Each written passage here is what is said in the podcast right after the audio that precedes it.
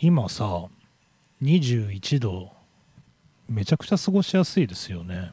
だけど今日28度まで気温が上がるんですよ。すげえ暑くないですか？もっと言うと明日最高気温31度でしょ？嘘でしょ。もうタンクトップ1枚でいいですね。本当に、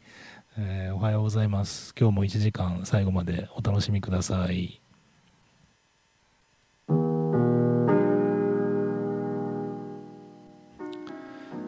世界8億9000万のスバルタクシーファンの皆さんおはようございます。帰ってきたヘビーメタルの逆襲の時間です。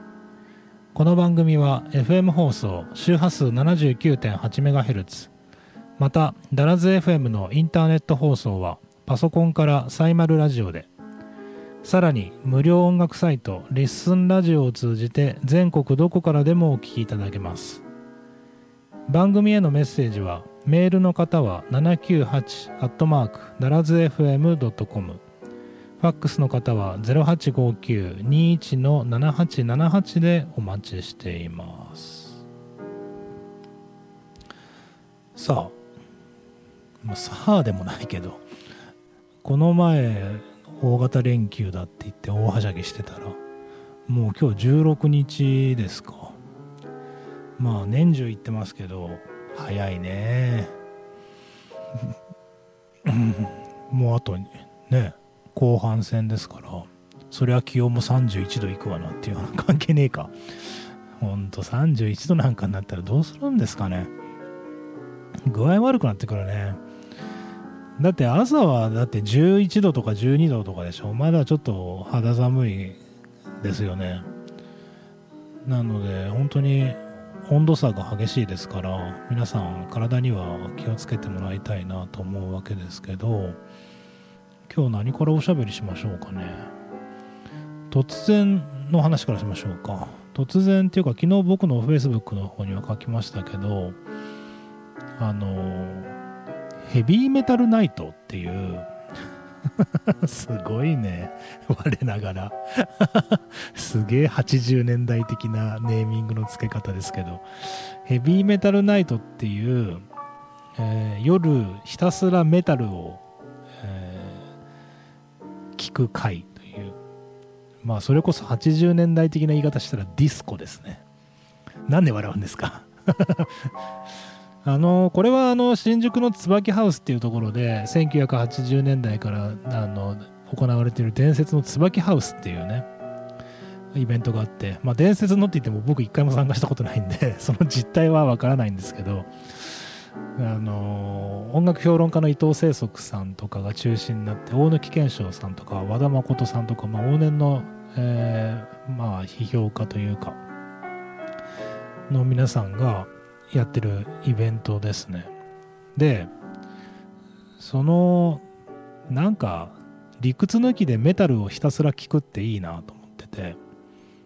しかもある程度の音量でというか、できるだけ大きな音で聴くって、やっぱね、あのー、決めつけも良くないけど、ハードロックとかヘビーメタルってね、やっぱり大きい音で聴かないとダメですよ。なんかちっちゃい音でさ、ちまちま聴いてたって。ラウドでいかないと。だから大きい音で聞きたいなと思ってて、えー、話脱線してますけどそうそれそれを米子でやったらいいなと思っててヘビーメタルナイトっていうイベントを以前とある飲食店さんを借りて貸し切ってやったことあるんですよで俺それずっとそれ楽しくていい思い出で結構お客さん来てくださってね言ってもどのくらいかな。もう記憶の中ですけどすごいちっちゃい飲食店だったので3 4 0人ぐらいでもういっぱいもうぜもちろんスタンディングでですけど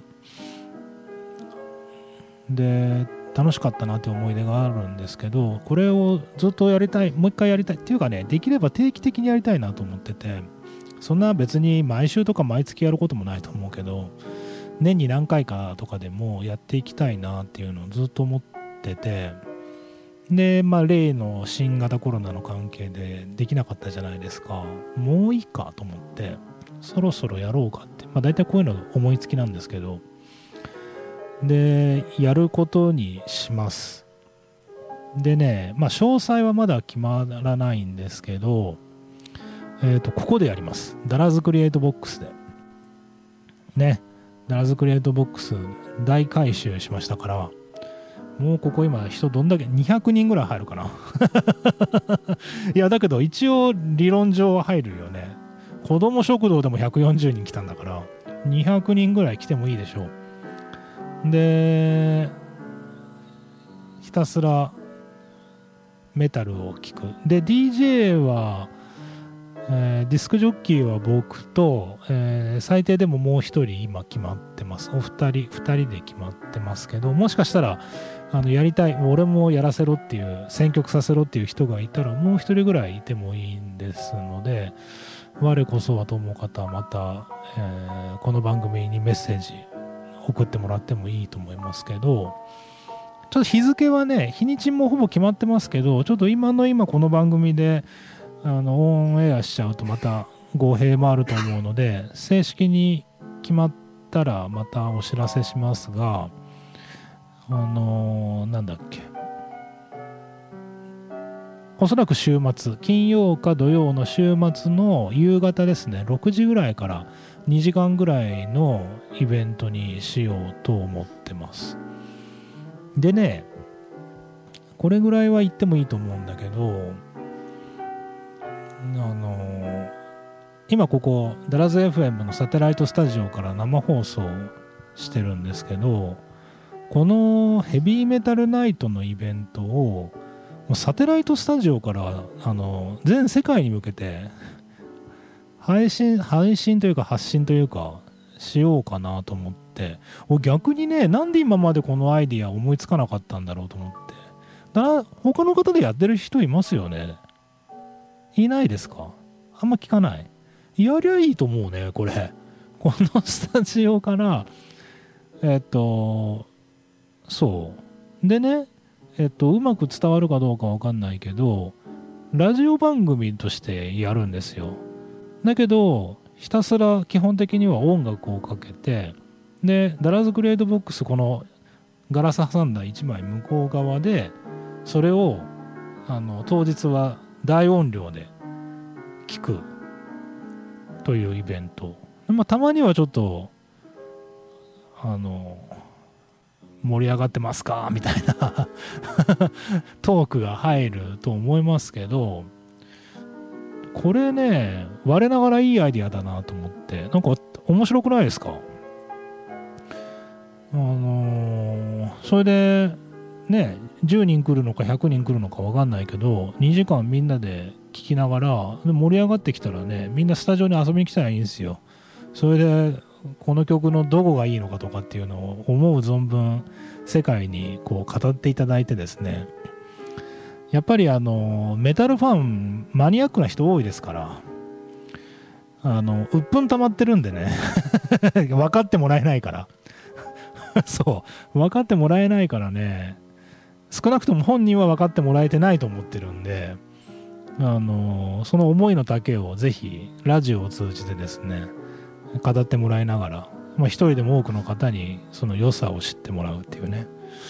そういうのやったらいいなって思ってるんですよねちょっとこれ実は昨日思いついたばかりで あのですけどおそらく6月にはあのやりますのでぜひまた詳細をお楽しみください。さあ先週と今週にわたってもうこれいきなりいきなりというかリリースされたばかりですがもう多分今年のベストアルバムの最低でも3には入るかなという素晴らしいアルバムですね。メタリカが発表してくれました。72 Seasons から、えー、続いてお聴きください。If Darkness Had a Sun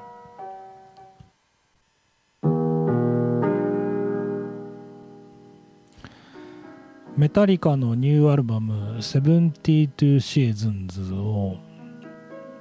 聴いてもらってます。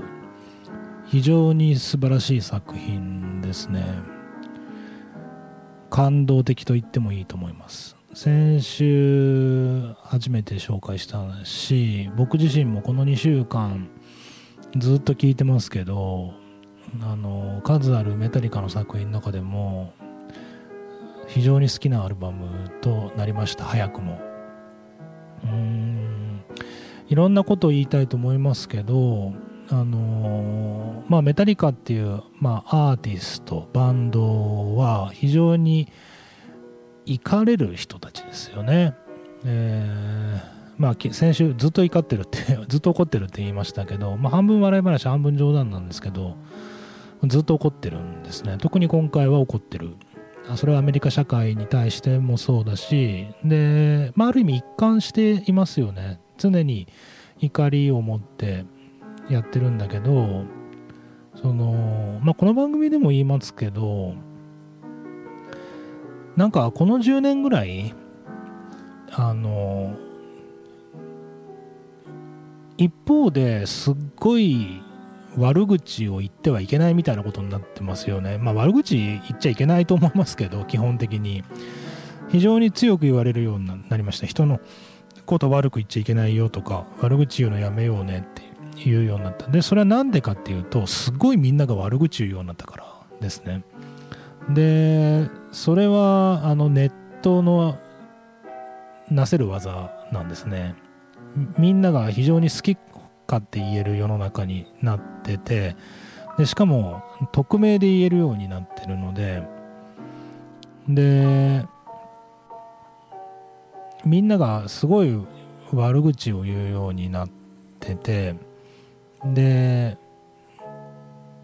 僕はねあのまあ悪口もそうだけどあと批判は良くないとかっていう話もよく聞くじゃないですか。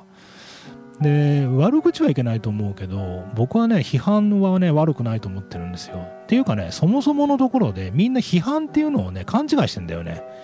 批判って悪口だと思ってるから。批判と悪口は全然違いますよ。あのそれこそ難しい言葉でねあのアウフヘーベンとか言いますけどあの批判ってそのまずその批判対象っていうのを正しく認識していかないといけないしその何て言うのかな否定じゃないんでね。あのその批判の対象をこうもっとどう客観的に捉えるかみたいなのが非常に大事になるんで批判って誰にでもできることじゃないんですよ。だけど今時はみんなあれでしょ？なんかとにかくボロクソに言えばいいと思ってるんで 全然違うんだよそんな。でまあまあこの話ですると長いんでやめますけどでメタリカもねずっと怒ってるわけですよ。そのアーティストとしてね。あの本人たち非常に気さくなおじさんたちですよ。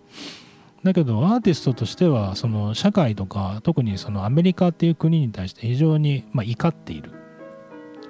でそれは彼らのアーティストとしてのその何て言うか立ち位置というでそれファンはみんな分かってるわけですよでその怒りをじゃあなんかどうしていって社会を変えていくのかとかあの世の中にどう向き合っていくのかって非常に大きなテーマでで今回のアルバム僕2週間聴いてますけどまあちょっと英語だからっていうのもありますけど正直全て飲み込むのにまだまだ時間がかかると思います。72 Seasons っていうそのタイトルさえ非常に難関ですよね。まあちょっとかっこつければ哲学的だと思うし直訳すると72の季節っていうことなんですけどどうやらそれは、えーと、人間が、えーと、と0歳から18歳まで行くっていうのをカウントすると72の季節が回るっていうことで要するに0歳から18歳まあ18歳っていうのは二十歳でもいいんだけどざっくりその人が成人になるまでっていう過程を表しているというところもなんとなくぼんやり分かってきた。でメダリカの今回のニューアルバムを見るとその0歳児からのあのそのベベビーベッドみたいなねものから18歳あの野球やったりスポーツやったりしながらする姿もあってで最終的に18歳のまあ青年になるみたいなそこまでのいろんなシーンの赤ちゃんの時からあの青年の時までのいろんなシーンがあってでベビーベッドみたいなのがあってだけどそれはあの破壊されて真っ黒になってるんですね。その写真というか。っていうすごい象徴的なアルバムジャケット。でそれが一体何を意味するのか。でっていうのはちょっと僕の中でもまだあの解決できてないというかまだまだ向き合っていかないといけないなと思うんですけどあのまあ、今ざっくり話しましたけどこういうのってすごいなんか本来ロック的なんですよね。あのまあ青年的というか男性的というかあの非常に考えさせられる。いろんな人がいろんなこう考えを持つことができるようになってる非常にロック的なアーティスティックな一面だと思ってでそれをメタリカっていうバンドが2023年の今その世の中にこう投げかけてくれるっていうのはまあ大御所だからっていうのもあるかもしれませんけどちょっとすごい嬉しいですね。こういうアルバムのもうみんな今サブスクとかで曲とかも完全に消耗品になってますよね。あの聞き飛ばすのが当たり前。になってきてる。でこの番組でも何度かお話ししたことがありますけど今あのリフって流行らないんですよ。リフレイン。ギターで最初にまあ何て言うの？オープニングっていうんですか？だけど今ねリフがね流行らないんだよ。いきなりいきなりサビから入る曲ってあるじゃないですか。であれまあそのそのいきなりサビから入る曲とかアーティストがダメだったわけじゃないですよ。それなんでかって言ったらみんなもうサブスクだからあのサビ機であの気に食わない曲はすぐポイしちゃうし前奏とかさ何ていうか A メロ B メロとかもう邪魔くさいんだよねもういきなりサビが欲しいっていう世の中のニーズになってきているわけでしょでそれはね僕はあの批判してもしょうそれこそ批判してもしょうがないしもうそういう時代だなとしか言いようがないんだけどどうですかメタリカのこのアルバム。リフだらけ。いつになったら曲が出てくるんだろうっていうね。この真っ向から対立するトレンドにっていうのもまあ何でも反抗すりゃいいってわけじゃないと思うけどやっぱりメタリカがここに来てしつこいぐらいのリフをやってくれる。2回で終わるかなと思ったら4回リフが続くみたいな。長えなみたいな。でもねこれぞメタリカ。でこれぞヘビーメタルだなと思うのであの本当に素晴らしいアルバムです。あのいろんな意味で。なんか時代についても考えさせられるしメタリカとはどういうバンドなんだろうっていうのも考えられるるしでまたちょっとこの後も少しお話しますけどすっごいどっからどう金太郎飴のようにメタリカのアルバムなのに実はねそんなにメタルっぽくないんだよね。むしろレッド・ゼッペリンまあレッド・ゼッペリンっていうと言い過ぎですけど語弊がありますけど非常になんていうかねロックロックバンドとしての側面が非常に強いアルバムだなってあの思うようになったのであのぜひ皆さんその辺注意しながらえー、聞いていただけたらなとそんな風に思ってます。続いてお聴きください。メタリカで「クラウン・オブ・バーブド・ワイヤー」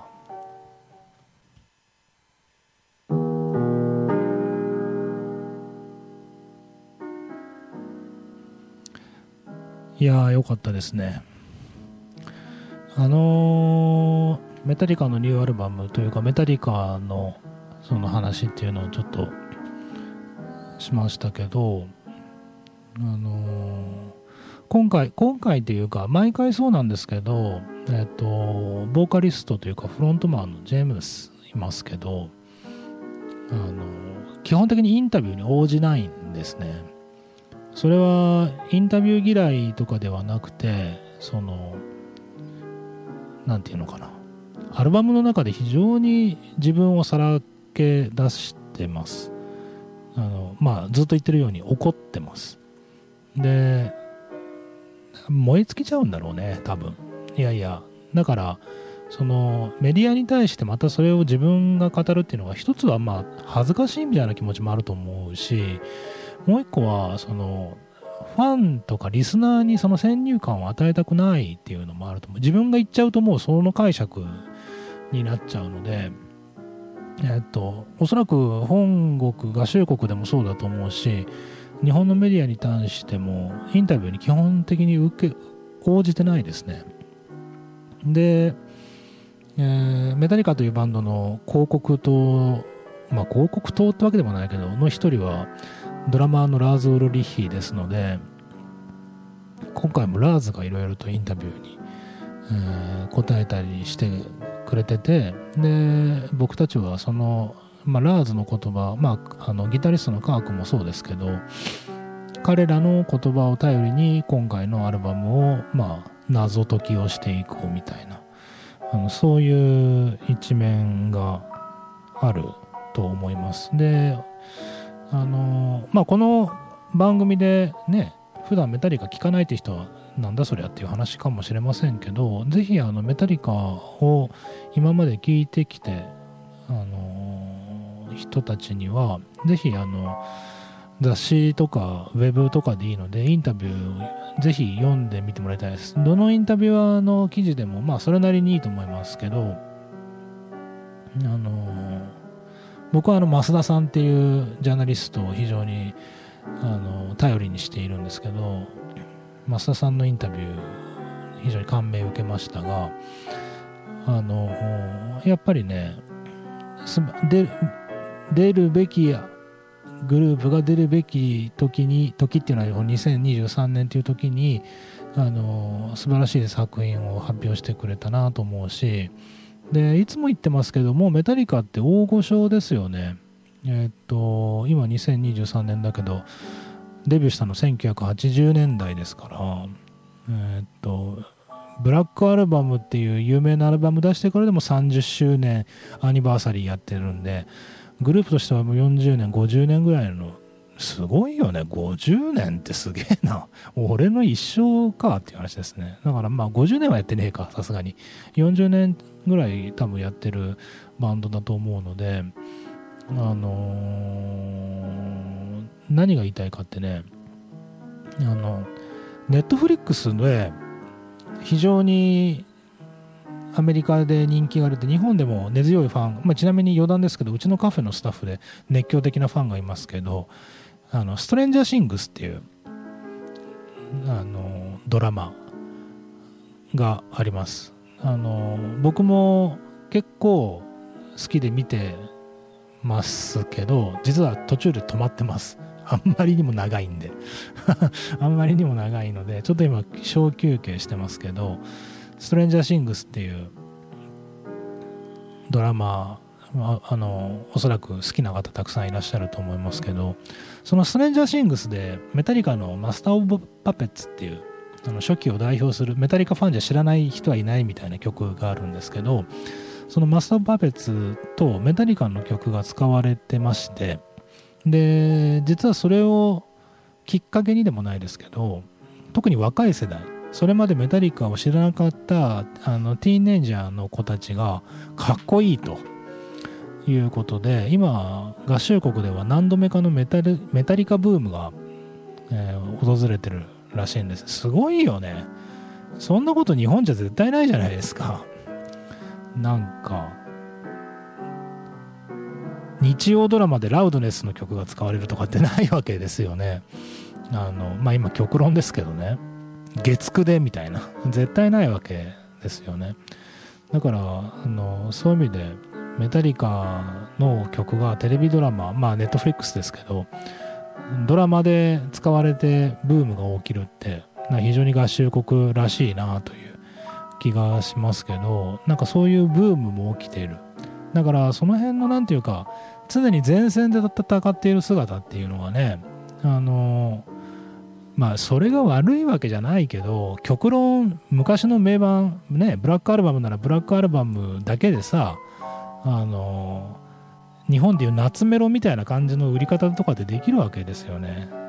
あのずっとエンターサンドマンみたいな。あので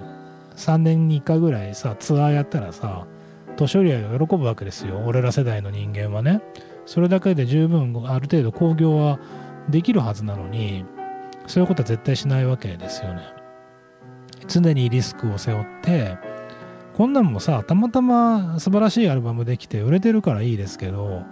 全然大したことないアルバムになる可能性もあるわけでしょ。本人たちは一生懸命やるんだけど結果出るって分かんないんで今回も本当に素晴らしいアルバムだったけどそれは誰にもわからないわけですよね。でまたこの辺が芸術の難しいとこですけど仮に本人たちがもう素晴らしいアルバムだともう自分たちの力の全てを込めたと言ってもマーケットが評価するかどうかっていうのはまた別ファンが評価するかどうかっていうのはまた別の話なのであのー、すごく難しいのに常にこの戦っているっていうのはねやっぱり僕なんかすごいなと思うし、まあ、勇気づけられるっていうところもあるしあの、こんな素晴らしいアルバム作ってくれたっていうのに本当感動しますけどあのごめんなさいまたなんか話がわけわかんなくなっちゃいましたけどその何度目か何度目かのメタリカブームが来てるっていうのもねあのすごい励みというかさすがメタリカだなって、えー、そんな風に思ったりもしています。ぜひあのー、ちょっとまあコロナっていうのもあったけど実はメタリカ10年ぐらい日本に来てないんですよね。で今回のワールドツアーでも今のところ日本は入ってない。でインタビューを見るといやいや入ってないんじゃなくて今は前半のスケジュールしか出てないから日本を含む東南アジアの国はまだ入ってないんですよみたいなこと言ってましたけどこれも実際どうなるかわからないけどあの非常に親日家で知られるアーティストなのでぜひ10年ぶりにですね、えー、ジャパンツアーまあ、2023年なのか、まあ、非常には長いツアーになると思うので2024年になってもいいと思いますけどぜひこのアルバムを引っ提げてですね、えー、日本に来てもらいたいしその暁にはですね僕もメタリカのパフォーマンスを見に行きたいなとそんな風に思ってます。さあ2週にわたってお楽しみいただきましたがいかがでしたでしょうか？この曲でお別れしたいと思います。お聴きください「ルーム・オブ・ミラーズ」